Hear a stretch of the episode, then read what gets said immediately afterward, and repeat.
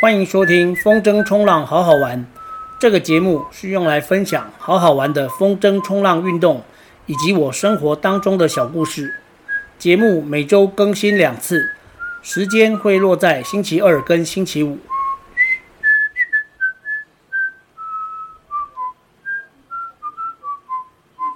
五十二集，玩风筝冲浪之后改变了什么？要说玩风筝冲浪之后改变了什么的话，就要从为什么会开始玩风筝冲浪说起。这要讲一个很长的故事。其实我这辈子沉迷过不少运动。所谓沉迷的定义，就是每天都要做的运动。打桌球是第一个。我在念书的时候都是校队，从国小开始，师专的时候也是。但毕业之后就没有再继续打球，原因有很多个，但最主要的原因是打桌球必须两个人。我意识到这个运动，要么就是必须找到一个固定的搭档，可是我脾气这么坏，很少有人愿意跟我固定搭档；要么就是参加一个社团，但我其实比较喜欢独来独往。没错，我从小就喜欢独处，我很享受独自一个人的运动，独自一个人的嗜好或是兴趣。不打桌球以后，我玩的所有运动都是只要一个人就可以玩的，像是跑步、游泳、骑单车、玩风浪板，还有风筝冲浪。当然，这些运动也可以约人一起做，但是他们最大的好处就是一个人也可以。在进行独自一个人的运动时候，可以更真实的了解自己，更专注的跟自己对话。我在教学生跑步的时候，常常说，跑步是一段跟身体对话的过程。跑步是过程，过程就是目的。跑步的时候要不断的跟身体对话。你身体的每一个部位、每一个器官都会在你跑步的时候向你传达讯息。要能够很认真、很专注的倾听、感觉，才能够接收到身体传给你的讯息，也才能够跟身体对话。路跑运动在台湾掀起了十几年。但是对于新加入的跑友们，却缺少跟身体对话的学习机会，甚至许多资深的跑友也都是用一生悬命的方式在跑着，就是说每天都拼命的、尽全力的练习跑步。这些当然都没有错，想要跑快跑慢，跟你会不会在跑步当中猝死，并没有绝对关系。但如果你是每天跑、常常跑，却还是在每天进行了跑步当中发生遗憾，这就不应该了。这代表了你平常就忽略了身体给你的讯息。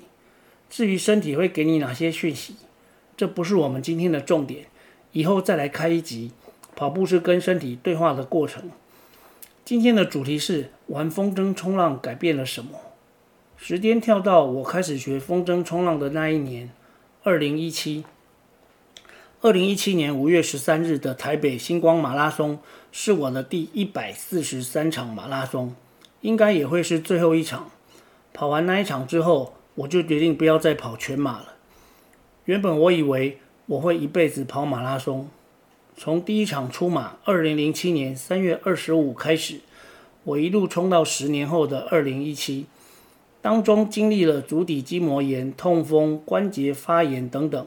但我并没有学到如何在累积跑马拉松次数的竞争游戏之中保护自己的脚，避免受伤。其实从一百二十几场以后，我的脚就出现了奇怪的反应。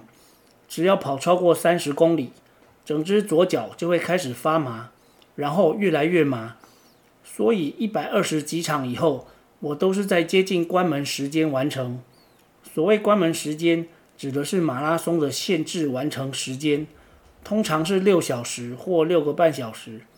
跑者身上会带着计时晶片，完成时间必须在限时内，才能够拿到马拉松的完成证书。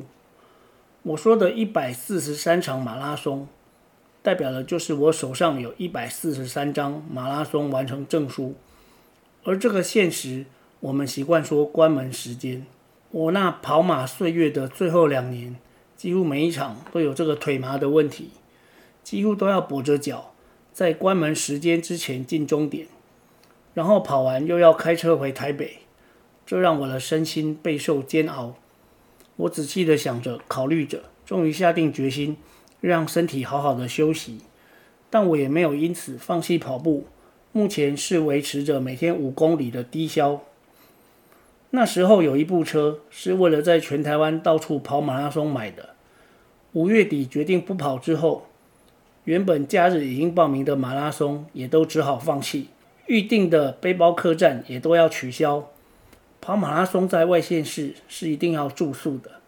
那两个月，我突然想到可以玩水，就到竹南的假日之森买了一块出街的 SUP，玩了几趟。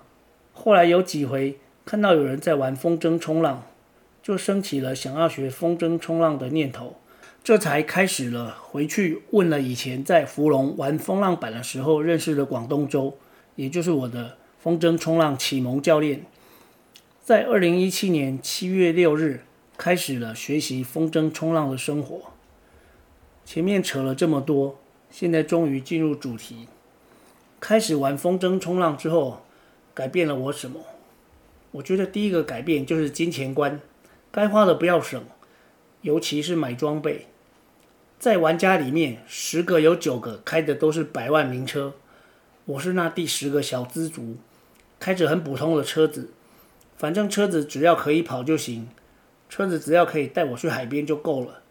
钱要花在刀口上，像是买装备，除了第一件装是买二手之外，其他的装备都是买新的，这是第一个改变。对于喜欢的事情、有兴趣的事情，不需要手软，下手要重要快。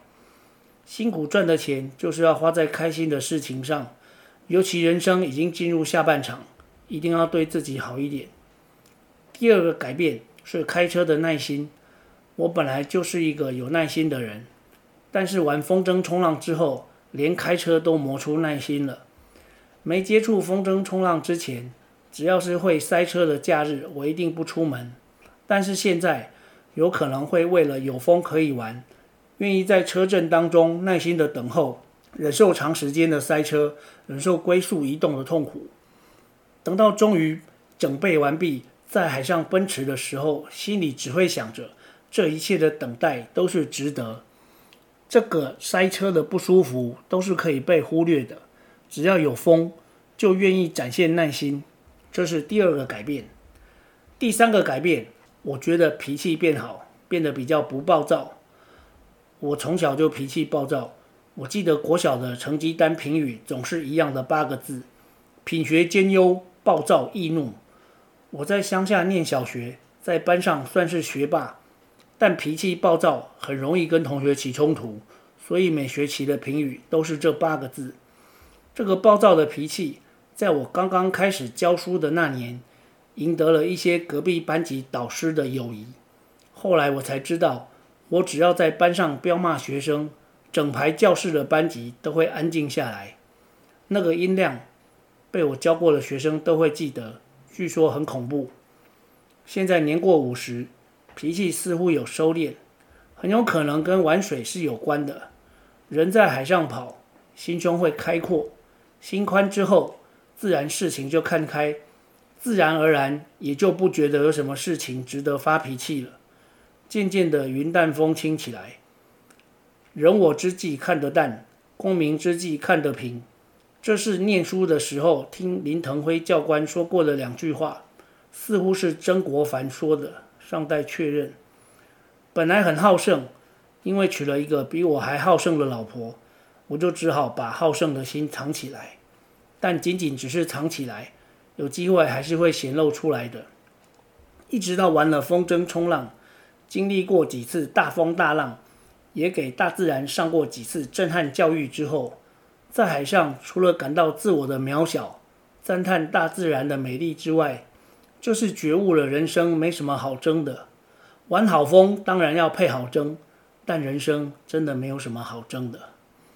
我是 PTT 上站次数四千多次的资深乡民，PTT 上站次数的统计，同一天不管登入几次，都只能算一次，所以算下来大概有十二十三年了。乡民常说，认真就输了，这个意思是得之我幸，不得我命，也可以说凡事尽心尽力，结果交给上帝。我虽然没有信主，但我很喜欢这一句。尽心尽力就是活在当下，当下是开心的付出，所以当下很快乐，心情愉悦。一旦结果不如预期，也不应该生气难过。玩风筝冲浪可以让心胸宽阔，人世间的是非恩怨也就可以宽心来看待。这些改变是慢慢的，是潜移默化的。这个心境的改变，是我感觉最深刻，也最受用的。今天这一集就分享到这里，我们下集再见。